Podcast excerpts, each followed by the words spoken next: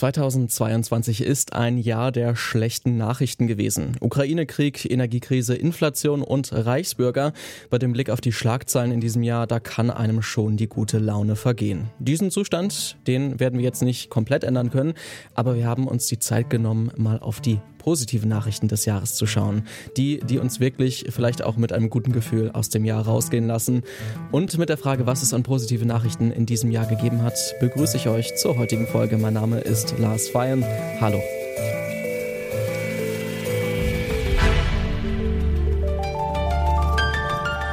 Zurück zum Thema.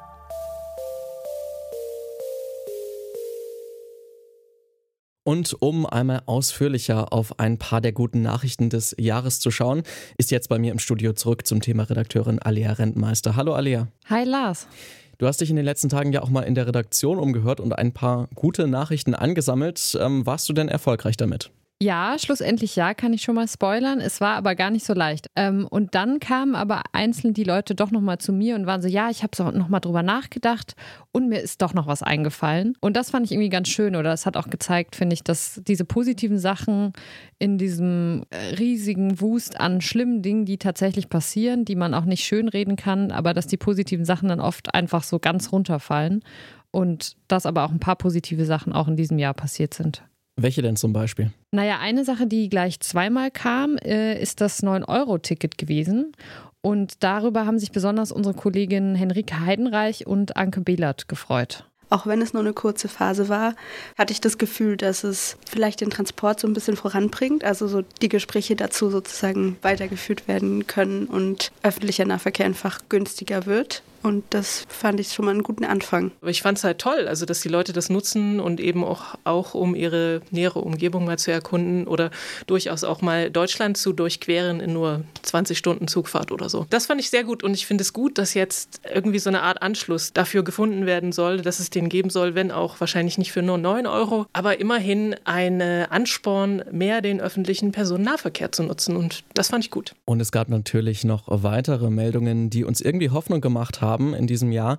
Etwa zum Beispiel, dass das James Webb-Teleskop, das viele spektakuläre Bilder aus dem Weltall, aus den Tiefen des Weltraums uns beschert hat, ja, dafür die Wissenschaft wirklich eine große Leistung mitgebracht hat. Und auf den Bildern, da sehen wir dann auch Planeten wie zum Beispiel den Neptun oder Jupiter, so detailreich wie noch nie in der Geschichte. Ja, das ist wirklich krass, wie glasklar diese Bilder sind. Also besonders cool fand ich diese, ich glaube, Säulen der Schöpfung heißen sie. Das ist so eine Nebelformation, die 6000 1500 Lichtjahre von der Sonne entfernt sind. Und genau diese Staubsäulen haben oben an ihrer Spitze dann auch noch Sterne. Und äh, genau, ich glaube, es gab auch vorher schon Bilder davon, aber jetzt kann man sie wirklich unglaublich scharf sehen. Die fand ich wirklich toll.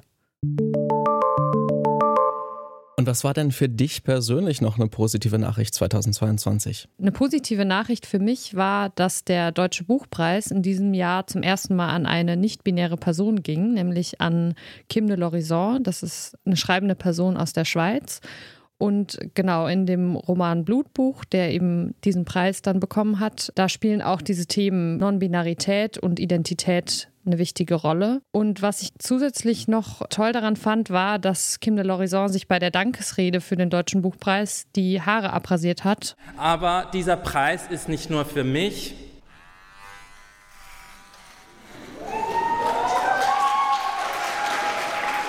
und sich eben mit dieser Geste mit den Frauen, die in Iran protestieren, solidarisieren wollte. Und das fand ich irgendwie sehr eindrücklich, diesen Moment auf der Bühne dann auch tatsächlich zu nutzen, um vielleicht nochmal anderen Menschen eine Stimme oder Sichtbarkeit zu geben. Du hast ja tatsächlich die Gelegenheit gehabt, ich bin ein bisschen neidisch, tatsächlich mit Kim de l'Horizon auf der Frankfurter Buchmesse auch zu sprechen. Ne? Mhm. Ja, auf jeden Fall. Und es ist wirklich eine sehr nette Person, Kim de l'Horizon. Also war ein sehr nettes Gespräch und ähm, hätte man jetzt gar nicht so gedacht, aber sehr zurückhaltend und ähm, auch vielleicht ein bisschen überfordert mit dieser ganzen auch negativen Aufmerksamkeit, die dann nach der Protestaktion kam. Das war auf jeden Fall noch ganz interessant, das zu sehen. Genau, äh, wir bleiben beim Thema Gendergerechtigkeit, mhm. denn ähm, unsere Kollegin, die Redaktionsleiterin von Detektor, Ina Lebedjew, die hat sich in diesem Jahr besonders über die Abschaffung des Paragraphen 219a gefreut, also die Abschaffung des Werbeverbots für Schwangerschaftsabbrüche. Ich glaube, also, dass das für viele Frauen oder für Menschen, die äh, Kinder auf die Welt bringen können,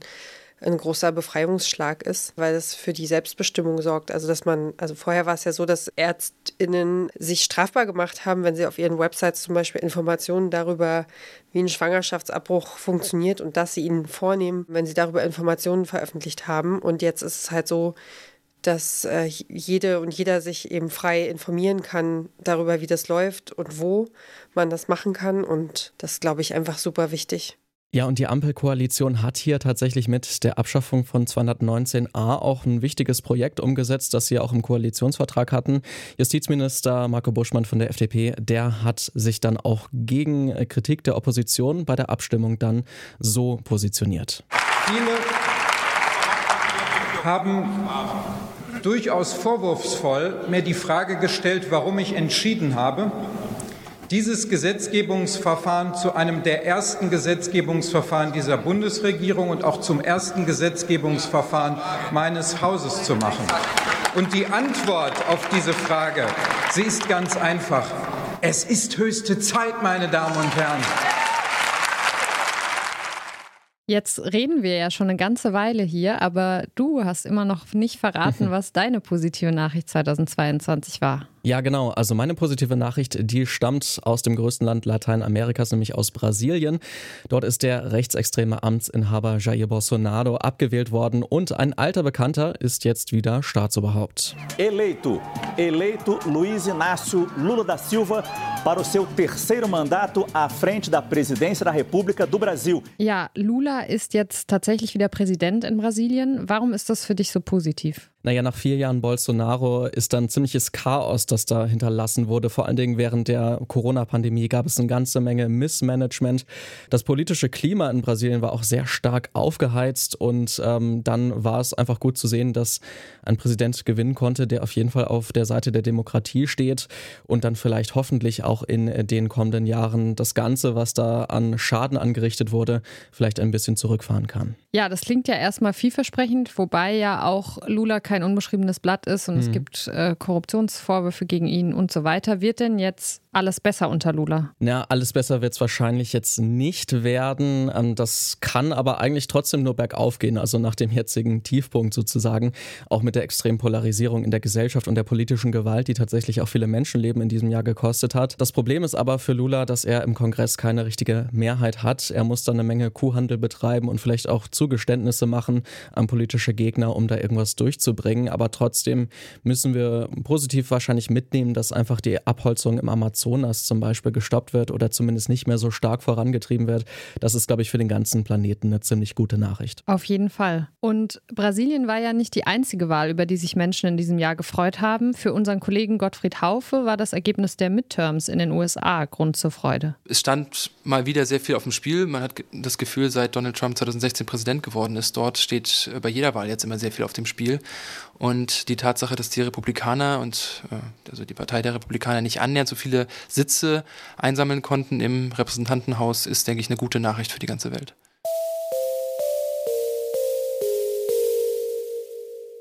ein positives Ereignis war auf jeden Fall die Europameisterschaft der Frauen im Fußball im Sommer. Wir haben alle doch noch unser schönes Sommerturnier bekommen. Wahnsinnig viele Rekorde gebrochen worden, was die Zuschauerinnenzahlen angehen und so. Und das überträgt sich auch jetzt auf die Liga, zumindest in Deutschland und in England auf jeden Fall auch. Ja, und dann wenigstens ein Fußballturnier, das dieses Jahr für gute Stimmung sorgen konnte. Davon dann hoffentlich mehr im kommenden Jahr. Und mit diesen versöhnlichen Worten von der Kollegin Nina Potzel verabschieden wir uns hier in der Redaktion. Waren diesmal Alea Rentmeister und ich, Lars Feyen. Wir sagen, macht's gut und bis bald. Ciao.